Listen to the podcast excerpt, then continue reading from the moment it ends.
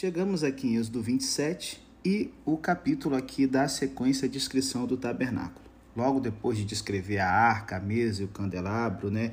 E em seguida a estrutura e o véu e tudo mais que bloqueava o acesso das pessoas até a arca da aliança, até o estrado do trono de Deus, nós temos aqui no capítulo 27 a volta, né, a descrição da mobília e dos utensílios que fazia parte ali do santuário. O altar é descrito aqui do verso 1 ao 8 de Êxodo 27 e, como comentei no podcast anterior, a sua descrição aparece aqui porque ele representa a solução para o problema de acesso. O caminho de volta para Deus passa pelo sangue do sacrifício. E como eu falei no podcast anterior, mais uma vez, essa verdade é inserida na arquitetura. Quando você entrava no pátio do santuário, a primeira coisa que você via era o altar de bronze, que ocupava um espaço enorme ali. O israelita, ele entendia que ele merecia morrer em razão de seus pecados. Ali era um lugar de morte. Ali era um lugar que lembrava para ele que ele merecia ser eternamente excluído da presença de Deus. Só que no momento do sacrifício, um animal morria no lugar do adorador. O animal recebeu o castigo merecido pelos pecados que a pessoa havia cometido. Uma morte substitutiva acontecia, um inocente morrendo no lugar do culpado. Bom, evidentemente, como todas as outras coisas, o altar é apenas uma representação aqui. Êxodo 27, verso 3 descreve os utensílios necessários para recolher as cinzas dos sacrifícios. Os versos 4 e 5 descrevem uma grelha que permite que as cinzas passem para o fundo. Esse altar é construído para ser reutilizado diariamente, várias e várias e várias vezes. Os sacrifícios serão repetidos centenas e milhares de vezes. Os sacrifícios indicam a solução provida por Deus para o pecado, mas não constitui a solução em si, como podemos ver no livro de Hebreus, lá no Novo Testamento. E se você quiser, né, Jesus é melhor, é temporada que a gente trabalhou todo o livro de Hebreus, tem lições muito legais lá para você poder compreender melhor a questão do sangue, do sacrifício e do sacerdócio de Jesus, beleza? Mas eu queria fechar o podcast de hoje com a ideia de que o altar do holocausto no pátio é, diferente do véu que dava acesso né, a tudo que acontecia no santuário, ele nos lembra que Cristo nos abriu o caminho.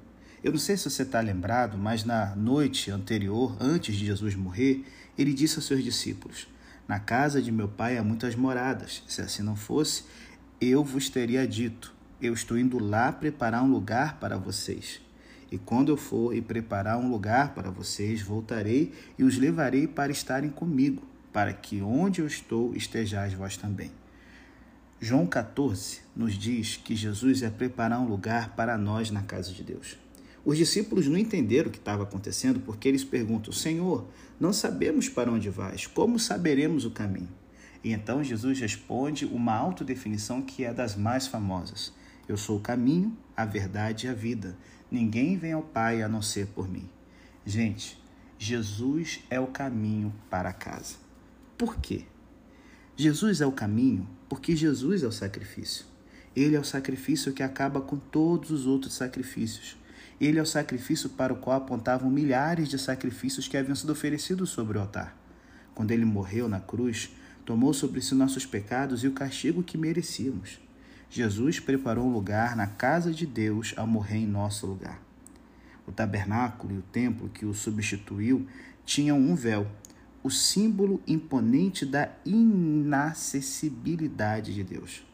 Ao se colocar diante do véu, à sua direita você veria o pão da presença e à esquerda o candelabro, duas promessas de relacionamento com Deus.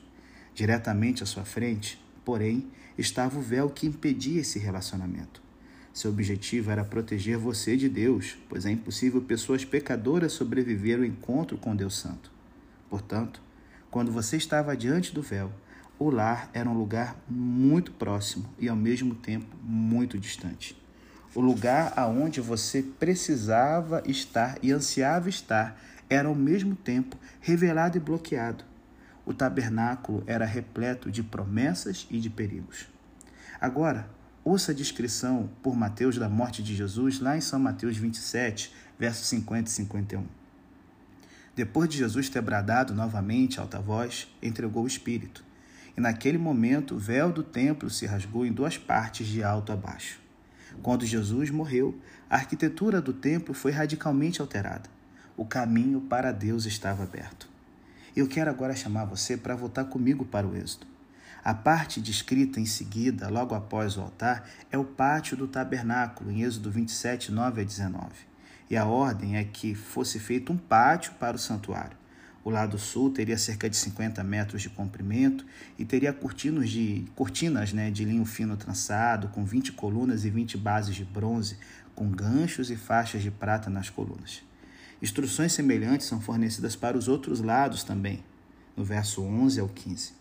O pátio do tabernáculo, gente, é cercado por 50 metros de cortinas dos lados sul e norte e 25 metros do lado oeste. Do lado leste, porém, existem duas cortinas de cerca de 7 metros e meio, com uma abertura de 10 metros, com uma cortina especial. Essa era a entrada, do lado leste. O mais importante nessa descrição é que o tabernáculo e o pátio são voltados para o leste. E eu não sei se você está ligado nos podcasts anteriores, justamente para a direção leste que Adão e Eva foram expulsos do jardim do Éden. E Êxodo 27, 13 a 15 deixa claro: a entrada deve ficar do lado leste, para o sol nascente. Ei, onde está a humanidade? De acordo com o mapa que traçamos da geografia que simboliza o relacionamento da humanidade com Deus, onde estamos nós? Estamos do lado leste do Éden, a leste de nosso lar. Portanto, o tabernáculo é aberto para nós. Sua entrada é voltada para nós e nos convida ao lar. Por isso que eu fico muito assim chateado, cara, quando a gente tem um culto e a igreja está quase que vazia, o pessoal, ai que lindo, a igreja está cheia de anjos de Deus, aleluia. Não, animal, o, o culto, a igreja não é feita para anjos, os anjos podem adorar no santuário celestial. A estrutura toda do tabernáculo foi feita para que a entrada fosse justamente aonde a humanidade ficou, lá em Gênesis 3. Quando a gente entende isso, a gente entende de o porquê que ao chegarmos ali no tabernáculo, as luzes estão acesas continuamente, eternamente. Sabe por quê? Alguém está esperando por nós. Talvez esteja escuro e frio e tenhamos expectativa de rever nossa família. Mas será que haverá alguém lá no santuário quando chegarmos? Será que terá alguém acordado à nossa espera? Haverá uma refeição preparada? Ao caminhar pela rua, nosso desejo é ver uma luz acesa. Nos versículos 20 e 21, Deus dá instruções para garantir que haja uma luz acesa do entardecer até de manhã cedinho. Seria de esperar que esses versículos aparecessem depois da descrição do candelabro, no final do capítulo 25. Na verdade, porém, eles aparecem depois da descrição do altar e do pátio voltado para o leste. A questão em destaque é que sempre há luz no tabernáculo, e nesse universo simbólico a luz é voltada para o leste, para nós. A luz está acesa porque Deus está em casa. Há boas-vindas à nossa espera e há pão sobre a mesa. Se você está longe de Deus, volte ao lar hoje. A luz está acesa. Deus está em casa. Ele armou sua tenda entre nós por meio de Jesus. E há pão sobre a mesa. Deus o convida a comer com ele, a ser amigo dele, a conhecê-lo. E se você se sente distante dele, caso tenha depositado sua fé em Cristo, ele morreu para conduzi-lo ao lar. Não permita que seus sentimentos falem mais alto do que as saudações de boas-vindas de Deus. O tabernáculo inteiro foi projetado para lhe dar essa garantia. Ei, você se lembra do podcast sobre Êxodo 25?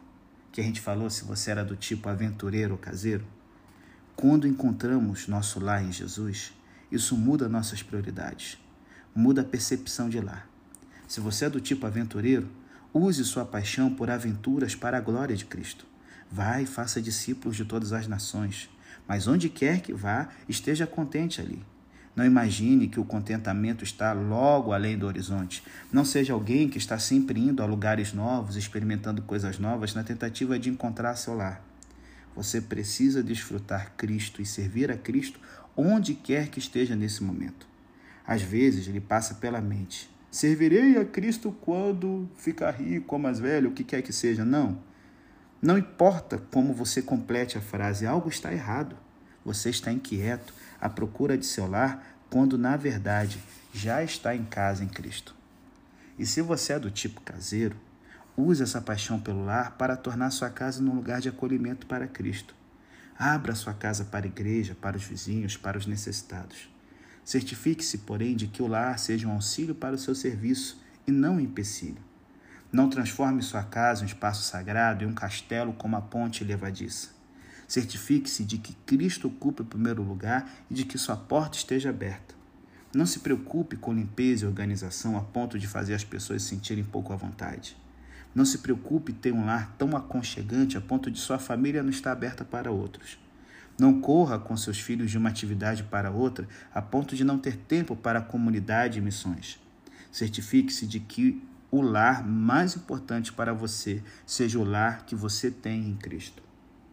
E precisamos nos lembrar da arquitetura do tabernáculo, pois ela nos direciona ao nosso verdadeiro lar e nos lembra do grande privilégio de poder voltar para casa, para a presença de Deus. A luz está acesa, há pão sobre a mesa. Desfrutemos nosso lar e tenhamos prazer em caminhar em direção a Ele. E como diz Hebreus 10, verso 19 a 22, irmãos, uma vez que temos confiança para entrar no lugar santíssimo pelo sangue de Jesus, por um novo e vivo caminho aberto para nós por meio do véu, isto é, o seu corpo. Aproximemo-nos de Deus com coração sincero e com a plena convicção da fé. E aí, galera, despedindo aqui do nosso podcast, se alguém aparecer e disser: para que pensar no tabernáculo? Era onde Deus morava no meio do seu povo antigo, isso é tudo que precisamos saber eu acho que você tem uma coisa muito nova e muito boa para poder contar para ele.